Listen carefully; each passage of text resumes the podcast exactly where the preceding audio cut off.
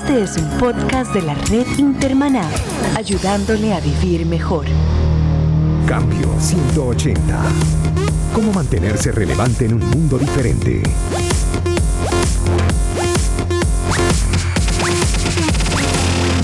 Hola, ¿qué tal? Aquí Melvin Rivera Velázquez con la primera edición de Cambio 180. El tema del programa de hoy es Escuchando a los que piensan diferente. En África, Asia y América Latina, la iglesia cristiana está creciendo. Sin embargo, dicen los investigadores que según mejora la situación personal de la gente, se reduce la fe. En los Estados Unidos, el número de ateos o personas sin religión se ha duplicado. Alrededor del 25% de la población entre 18 y 29 años dicen que no tiene ninguna religión. ¿Están listos los cristianos para dialogar con ateos y agnósticos? En cambio 180, hoy entrevistamos a un pastor que invitó a un ateo a su iglesia para que dialogara con sus miembros.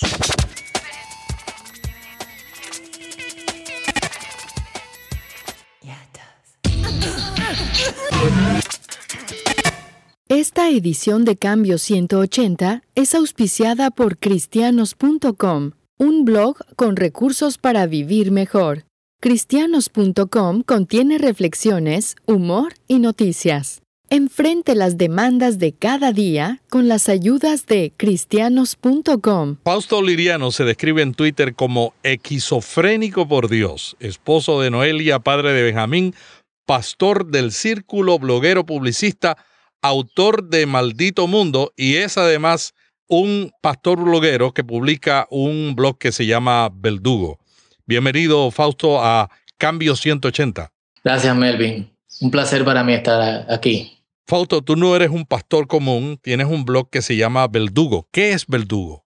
Eh, en, el en el argot dominicano, un verdugo es una persona que puede hacer varias cosas al mismo tiempo o que es diestro en, en algo en específico. Nosotros tenemos algunas palabras así eh, que, que, simplemente por quitarle una letra o, cambiarle una R por una L cambia el significado. Verdugo, que obviamente se deriva de verdugo, eh, viene de ahí. Fasto, tú eres pastor de la iglesia del Círculo en Santo Domingo, República Dominicana, y tu iglesia trabaja con muchas parejas jóvenes. Pero una de las cosas que me llama la atención del ministerio que tú diriges es que ustedes no tienen miedo a enfrentar las preguntas difíciles y las dudas de los jóvenes y de la sociedad contemporánea. Cuéntanos de la ocasión donde ustedes invitaron a un ateo a un panel en el altar de la iglesia. Sí, eh, nosotros nos dimos cuenta cuán alejado era nuestra prédica evangelística de lo que realmente la gente estaba pensando, de lo que la gente estaba preguntando o de las cuestiones que gente realmente difíciles con quien generalmente uno no, no se acerca tenían. Así que se nos ocurrió la idea de invitar a varias personas, eh, algunos de ellos del medio, de medio de comunicación y bastante conocidos, que no tuvieran ningún tipo de background cristiano, y que nos hablasen cuál era su percepción de Dios y por qué razón se habían alejado de Dios y cuál era la forma en que, en que los cristianos lo, lo abordaban. Eh, se destacaron dos personas, una estrella de rock dominicano que se llama Tony Almond, quien llegó a ser líder en una congregación cristiana y nos hablaba de cómo muchas veces los cristianos lo abordaban a él por su apariencia eh, eh, y cómo su misma apariencia lo había alejado de, participar como líder en la iglesia. Y luego invitamos a, otro también estrella de rock llamado JLS, que era totalmente ateo. Mm. Y, le hicimos las preguntas fuertes acerca de, de, Dios, pero al mismo tiempo sirvió como una confrontación en el sentido de la falta de sensibilidad que la iglesia tiene al acercarse a las personas que han rechazado totalmente la idea de Dios. Fausto, te quiero leer un testimonio que leí en la internet hace poco y quiero dialogar sobre este testimonio. Eh, la persona que lo escribió era un muchacho que era un creyente de un hogar cristiano y el testimonio dice más o menos así. Cuando yo era un chico de aproximadamente 13 o 14 años, vivía con mi madre divorciada para la que todo era pecado. Ella era una devota cristiana criada en la iglesia. Por años me arrastró a la iglesia todos los domingos y me sumergí a fondo en las enseñanzas literales de la Biblia. Era la palabra de Dios. Si la Biblia dice que Jonás vivió en el, vientre, de una ballena, o Jesús convirtió el agua en vino, o hacía que un ciego viera, tenía que aceptarlo. Fue entonces cuando empecé a hacer preguntas. Mi madre llamó a mis preguntas blasfemas, llamó al pastor para que hablara conmigo. Enfadado el pastor me dijo que Dios se mueve de manera misteriosa y había cosas que no estábamos destinados a conocer. Cuando nuestra reunión terminó y al ver que el pastor no podía responder a mis preguntas, él le dijo a mi madre, no puedo hacer nada con este chico, está perdido, Satanás mm. está en él, no tiene fe. Continúa diciendo este joven en su testimonio. Mientras iba por la vida, leí todo lo que pude acerca de las diferentes religiones del mundo. De alguna manera, todos parecían estar basados en una premisa similar. Entonces, un amigo me prestó un libro que contestó todas mis preguntas. Así fue como me convertí en un ateo. Fausto, en la sociedad de hoy hay mucha gente como este joven, gente buscando respuesta.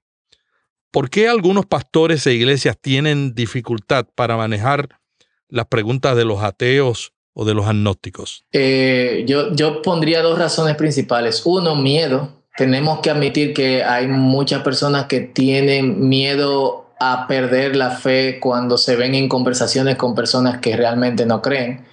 Eh, los creyentes asumimos muchas de, de, las verdades que consideramos, de las cosas que consideramos verdades, sin explorarlas sin ir al centro de, esas cosas. Y cuando alguien las cuestiona es que empezamos eh, desde punto cero a hacernos las mismas preguntas. Así que la gente tiene miedo a perder la fe, pero al mismo tiempo hay, hay un sentido de superioridad en abordar a la gente, eh, principalmente a la gente que no cree. En, nosotros tenemos la verdad, ellos no lo tienen.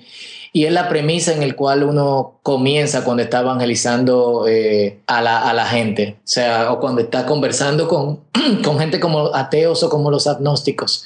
Empezamos desde arriba, nosotros somos superiores, nosotros tenemos la verdad eh, y es tiempo de convencerlos y nos bloqueamos. No, no, hay, no hay tiempo para escuchar, nos enojamos con sus, eh, eh, con sus argumentos y, yo siempre me recuerdo dos eh, pasajes bíblicos al momento en que tengo que conversar con personas que o no tienen una idea de Dios o han rechazado la idea de Dios por completo una es la del Felipe y el etíope. El etíope era una persona que por su condición eh, eh, de eunuco no podía entrar en áreas del templo donde se les enseñaba a los hombres. Así que como eunuco y extranjero tenía que estar en el atrio del templo y no recibía la enseñanza de la misma manera que las otras personas. Cuando Felipe, dirigido por el Espíritu Santo, lo escucha, le pregunta, ¿entiendes lo que lees? Y el etíope le dice, no, no, ¿cómo voy a entender si nadie me, me pregunta? Y Felipe se acerca a él, se sienta en el, en el carruaje y le habla de la palabra. Y Pablo en, en Atenas, mientras él estaba en el mercado, él sintió repulsión por todos los ídolos, se sintió eh, disgustado, pero cuando lo invitaron al, al areópago, eh, su actitud eh, cambió en cierto modo porque al verse eh, expuesto a todos los dioses que había en el, en el monte de Ares, no empezó rechazando o, señalando la idea de, la idolatría, sino que buscó un punto común y el punto común era al dios. Eh, no conocido. Muchos de nosotros, aunque leemos esa historia de, de Pablo, tenemos mucho problema con predicar de esa manera. Y Pablo no usó en ningún momento el Antiguo Testamento de la Biblia. De hecho, una de las frases que, usamos más de ese pasaje en Hechos capítulo 17, creo que es el verso 18, 28 que dice, en él vivimos, nos movemos y existimos. Un versículo que he usado muchísimo. Es, de hecho, una frase de un libro de Platón. Hmm. Eh, y Pablo se acercó a ello a ellos por los medios que ellos eh, creían. Mucha, una de las cosas que tuve constantemente de cuando la gente está debatiendo o, argumentando con ateos es que ellos te responden diciendo, yo no quiero que me use la Biblia porque no, no creo en la Biblia. Eh, y los cristianos entendemos que no usar la Biblia para predicar es un sacrilegio. Yo creo que en Pablo tenemos un ejemplo de que hay formas de buscar un, un punto, un punto en común eh, para alcanzar sin, sin arrogancia. A mí me impresiona mucho el estilo de comunicación de Jesús. Jesús, cuando se acercaba a los agricultores, usaba ejemplos de la agricultura. Cuando se acercaba a los empresarios, a los hombres de negocio, usaba otro tipo de, de ilustración. Y Jesús, en vez de comenzar con la enseñanza bíblica, comenzaba con la historia y por medio de historias llegaba a contar y a decir lo que él quería decir. Posiblemente en la iglesia moderna hacemos todo lo contrario. Comenzamos con lo que queremos decir, no escuchamos y luego queremos que la gente reaccione. ¿Por qué le hace, le es tan difícil a la, a la gente escuchar cuando están tratando de dialogar sobre la fe? Eh, yo creo que, que, es miedo. Muchas de las cosas que nosotros creemos, las creemos porque la asumimos. Alguien nos la dijo y nosotros dijimos, ok, perfecto, pero nunca la exploramos. Tiene que ver también con la forma en que se nos disipula. Se nos disipula diciéndonos esto es lo que tú tienes que creer, como si fuésemos un contenedor vacío que hay que llenar, no como si fuésemos personas que necesitan llegar a una comprensión de, de algo y se asume que, que, como la fe es ciega, que se dice popularmente, la gente también debe de creerlo eh, eh, ciegamente. Pero el joven de hoy día no es ciego, el joven quiere eh, respuestas antes de ir a una iglesia, el joven quiere que, que, se le respondan sus preguntas. Cuando yo decidí cambiar mi estilo de vida, yo tenía 18 años, y el estilo de evangelismo en ese tiempo era un estilo de las cuatro leyes espirituales, donde el que estaba compartiendo la fe era el que hablaba, el otro prácticamente lo que hacía era recibir y decía sí o no. Eh, ¿En qué se diferencian los jóvenes de ahora con los de otra época en cuanto a esa parte de querer que se le respondan sus preguntas antes de seguir con el próximo paso? Mira, antes la gente recibía las, la información sobre la fe de, de un, básicamente de un solo medio, de algún libro cristiano o de una congregación cristiana o de alguien que le predicaba. Generalmente también las congregaciones obtenían esa, esa, información para compartir o responder a los no creyentes o de su denominación o de una organización para eclesial. Hoy en día los jóvenes están sobrecargados de información y pueden buscar información sobre lo que sea a un dedillo en segundos y, nos enfrentamos de alguna u otra manera al hecho de que la gente tiene información sobre lo que quiere mucho antes de que nosotros lo abordemos con informaciones sobre la fe. Y creo que eso es algo que, que nos juega en contra en, cierto sentido, porque generalmente los creyentes al compartir la fe no están tan preparados en las cosas que ya los no creyentes eh, eh, han buscado o han tratado de convencerse por medio de la información en el Internet o de ebooks gratis o cosas que le pasan a otros amigos por, por Twitter. La, la cosa está bastante agresiva y creo que no está para jueguitos de uno estar atrás en, en no eh, accesar a información, aunque esa información no tenga nada que ver con nosotros con la, o con la fe. Creo que los creyentes tenemos que empezar a buscar, ok, ¿qué, ¿qué, están leyendo los jóvenes? ¿A quién están escuchando? ¿De dónde están obteniendo esta información? ¿Cuáles son los principales eh, eh, medios por los cuales están recibiendo informaciones sobre Dios, sobre la Biblia o sobre o anti Dios o anti Biblia? Yo creo que un pastor debe estar siguiendo a Google, que Google es un buscador donde usted puede encontrar las palabras claves y las cosas que la gente se está preguntando. Y a veces eh, nosotros le decimos a la gente, Cristo es la respuesta y la gente dice, ¿y cuál es la pregunta? Porque nosotros no estamos escuchando bien las preguntas de los usuarios, del público, y las preguntas son diferentes entre un joven de 18 a 35 años que una persona mayor de 55 años de edad. Y a veces en nuestras iglesias tenemos tanta gente mayor que olvidamos que la gente que tiene menos de 35 años forman el 75% de la población de América Latina. Entonces, como nosotros no estamos en su mundo, nos es más difícil responder a sus preguntas. Fausto, ¿qué está tu iglesia para enfrentar las preguntas de una sociedad que busca respuestas? Eh, lo primero es que hace par de años mi esposa y yo, hace algunos años ya, mi esposa y yo decidimos abrir la casa, nuestra casa, para cenar, comer y conversar con gente que no tiene ningún tipo de creencia religiosa. Eh, al estar tanto tiempo como pastores y envuelto con personas que son cristianas o vienen de, una, de un entorno cristiano, habíamos perdido el contacto con la realidad de las preguntas que el mundo está haciendo. Eh, y bajo sugerencia de mi esposa, dijo, ¿cómo, cómo vamos a, decir a la iglesia que abra las puertas y que comparte la palabra si nosotros no sabemos lo que está pasando en el mundo? Y esa fue una de las primeras cosas que hicimos eh, personalmente. Luego, nuestra congregación tiene espacios que se abren para la conversación con personas que no creen con ateos y con agnósticos también. Nuestra iglesia tiene espacios que se abren para que personas que no creen, ateos, agnósticos o creyentes con dificultades o buscadores, como se le llama, personas que están buscando pero necesitan que algunas preguntas se les respondan. Tenemos espacios donde esas personas se pueden sentir seguras y conversamos acerca de, de sus preguntas, conversamos acerca de Dios, de la palabra de Jesucristo, en un ambiente seguro, ameno, conversacional, donde nadie tiene el dominio de, la conversación y donde nos escuchamos. Esto ha resultado eh, ser un tremendo espacio de, alcance para, para, nuestra congregación, pero al mismo tiempo para ganar amigos. No todo el que, el que va a esos espacios se acerca a Dios, pero termina abierto a la idea de Dios y termina reconociendo cómo, cómo ha visto a Dios, a Jesús o a la Biblia de forma tan eh, condicionada a través de los años. Yo creo que las iglesias tienen que abrir, abrir espacios para el diálogo, donde escuchemos. No solamente eso, estamos respondiendo a un montón de preguntas que nadie está haciendo.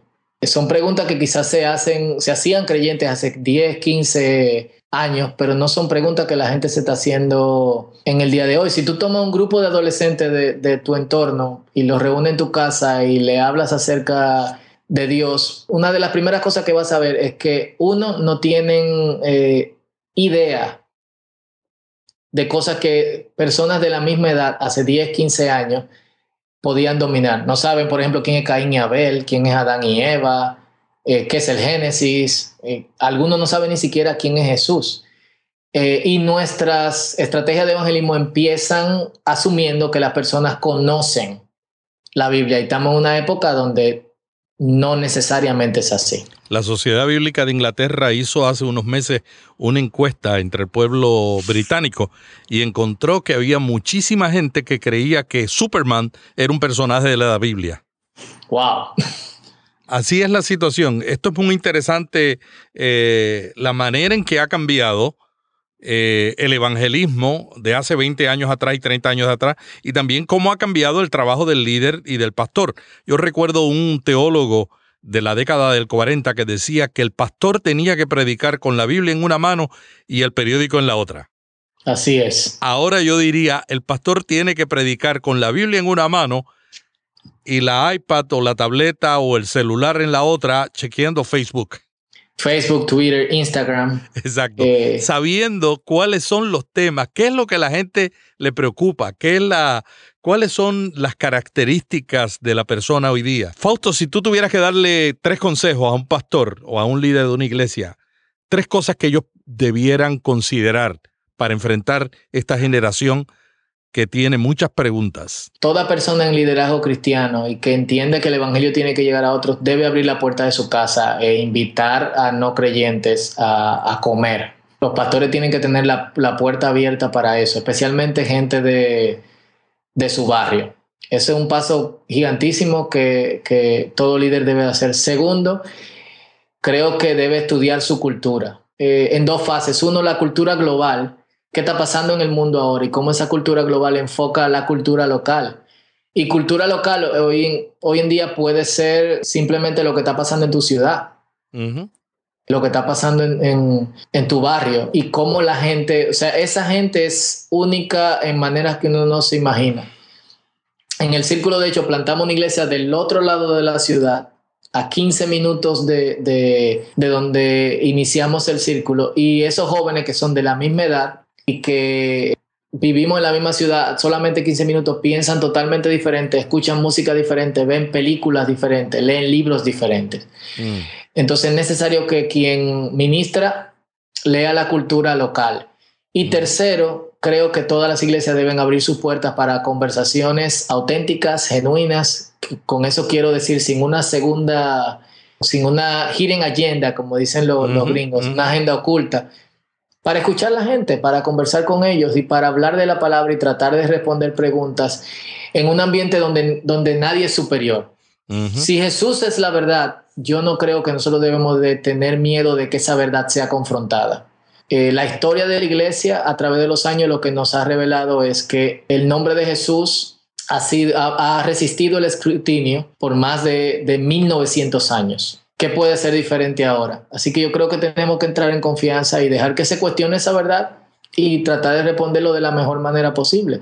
Si no tenemos esa respuesta, entonces decir, ok, la próxima semana continuamos en el punto donde lo estamos dando ahora, pero las iglesias tienen que abrirse. Eso, esos serían los tres consejos. Uno, abrir la puerta de su casa. Dos, entender la cultura global y local. Y tres, que las iglesias tengan espacios donde pueda abrirse la conversación con ateos, con agnósticos, con no creyentes. Gracias, Fausto. Finalmente queremos cerrar esta entrevista dialogando sobre el libro que tú ya sacaste de una manera no, no tradicional. O sea, tú publicaste un libro como un ebook. ¿De qué trata Maldito Mundo? Maldito Mundo trata es, una, es de hecho una frase que yo acuñé cuando veía que personas se sentían mal porque de alguna u otra manera no estaban llenando las expectativas de, de éxito, de triunfo que el mundo les estaba imponiendo. Y al mismo tiempo, cómo yo veía que esas cosas estaban influenciando la iglesia. Así que básicamente es una, es una crítica a, a ese sistema y junto con una propuesta que está basada en el en el Sermón del Monte, cómo, cómo la, la, calidad de, vida de las personas cambian cuando nosotros empezamos a vivir lo que, lo que Jesús propone. Eh, sí, y cómo el, el, vivir lo que, lo que Jesús propone eh, ayuda a que uno tenga un verdadero cambio de vida. ¿Cuándo estará listo el libro? El libro impreso creo que estará listo a principios del próximo año, Dios mediante. Muy bien. ¿Y cómo se, cómo se está usando? ¿Cuál ha sido la reacción de la gente que leyó la primera edición como un libro electrónico? A mí me sorprendió bastante. La propuesta del libro electrónico vino porque eh, al proponérselo a dos editoriales, ninguna estaba interesada y me pareció que era una idea que debía de, de, compartirse. Así que yo mismo empecé a diagramarlo y empecé a explorar las ideas, empecé a de hecho, aprendí a programar para Kindle. Lancé el libro sin ningún tipo de expectativa. Mi expectativa era que quizás 50, 60, 100 personas iban a bajar el libro. para mi sorpresa, en un mes, 1.500 eh, personas habían bajado el libro. Para el segundo mes, 2.500 personas. Y no solamente aquí en República Dominicana, sino en todo el continente y algunas personas de habla hispana en Europa. Fíjate que eh, normalmente en la industria editorial cristiana un libro que distribuye 3.000 ejemplares eh, impresos es considerado una buena cifra. Un libro que, que ya sobrepasa los 5.000 comienza a ser un bestseller, ¿no? Y tú distribuiste, ¿cuánto fue que dijiste el total? Bueno, al año de haberse publicado se habían bajado 10.000. 10.000 ejemplares. Ejemplares. Esto es. en diferentes formatos. Esto realmente muestra el mundo cambiante donde vivimos, donde cada persona puede contar su historia a través de los nuevos medios. Y este, ahora tú tienes una editorial con toda la estructura, como la editorial Patmos, una editorial muy buena, muy seria, que se va a encargar de hacerlo llegar de manera impresa a otras, a otras multitudes. Así es. ¿Qué tú esperas que logre este libro en la vida de los lectores? Yo creo que en la cultura global en que nosotros estamos eh, viviendo, estamos, yo no, estoy opuesto al éxito, eso yo tengo que, aclararlo. De hecho, eh, considero que el éxito es bueno, pero también considero que hay una idea de éxito que está haciendo bastante daño, especialmente a jóvenes y especialmente a jóvenes eh, cristianos. Eh, jóvenes emprendedores, cristianos o no cristianos, y jóvenes cristianos que se lanzan también al, al ministerio. Es irreal lo que le pasó a Zuckerberg, eh, Steve Jobs, Bill Gates, eh, son, esa gente son fenómenos. No, no todo el mundo está en condiciones de, de, alcanzar o de someterse a lo que esas personas se, se, sometieron para alcanzar lo que, lo que alcanzaron. Pero la idea que se nos está vendiendo es que tú puedes ser Steve Jobs, tú puedes ser Bill Gates y tú puedes ser Zuckerberg. Mm. Entonces, eh, eh, creo que tenemos que poner los pies sobre la tierra. Mm. Eh, y de hecho es una característica de, los millennials ahora mismo es que está, esa idea de éxito se está, eh, se está viendo como ridícula y están tratando de simplificar su, su estilo de vida. Es decir, que, si, que si tú no tienes éxito eres un fracasado. Exactamente. pero no se considera el fracaso como parte de las cosas que te ayudan a tener éxito, la experiencia de fracaso como parte de las cosas que quizás te impulsan a tener éxito en otras áreas o en la misma área que tú estás tratando. De ese tema estoy escribiendo un libro desde hace un siglo y una, y una de las cosas que, que, cito en el libro es el ejemplo de, Steve Jobs. Eh, yo no sé, yo sé que tú eres usuario de Mac. Los usuarios de Mac que llevamos mucho tiempo en Mac, sabemos toda la historia de fracaso de Steve Jobs. O sea, el fracaso es una manera de aprender. Si tú fracasas y aprendes, no fracasaste. Pero el concepto que se le vende al mundo en este momento, especialmente a la nueva generación, es que tú tienes que tener éxito en todo y no puedes fracasar, cuando es todo lo contrario. Por ejemplo, eh, en las sociedades bíblicas unidas, nosotros estamos entrando a la era digital y hemos llegado a la conclusión, para uno tener éxito en, la, en el área digital, o sea, usar los medios tecnológicos para comunicar el mensaje del Evangelio, tiene que fracasar con algunos proyectos. Tú intentas, fracasas, aprendes y la próxima vez te sale mejor. Pero el concepto de que a la primera uno tiene el éxito no está correcto. Y realmente... O que, hay una forma de éxito, una fórmula para el éxito. ¿Qué tú le dirías a un joven milenial que está debatiéndose entre ese concepto equivocado del, éxito y realmente el concepto bíblico del éxito?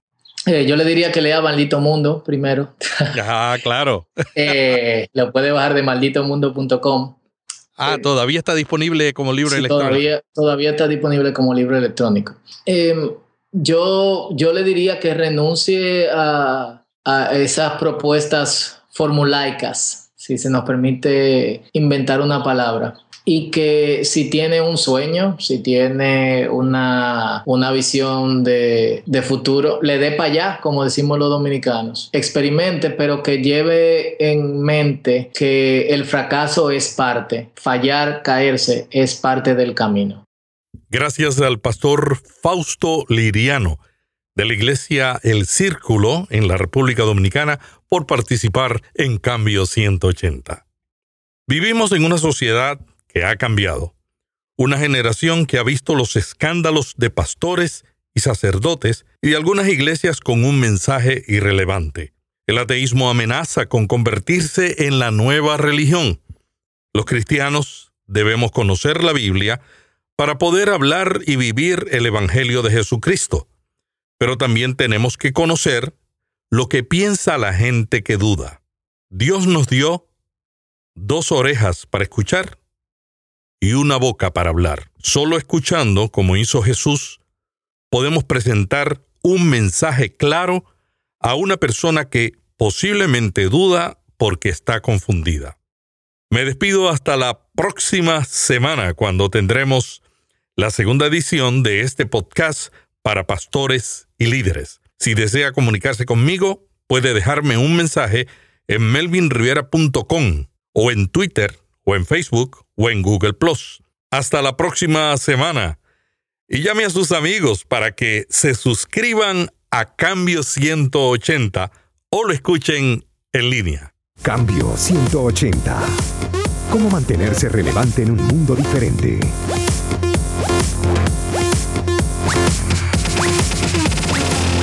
Este es un podcast de la red Intermaná, ayudándole a vivir mejor.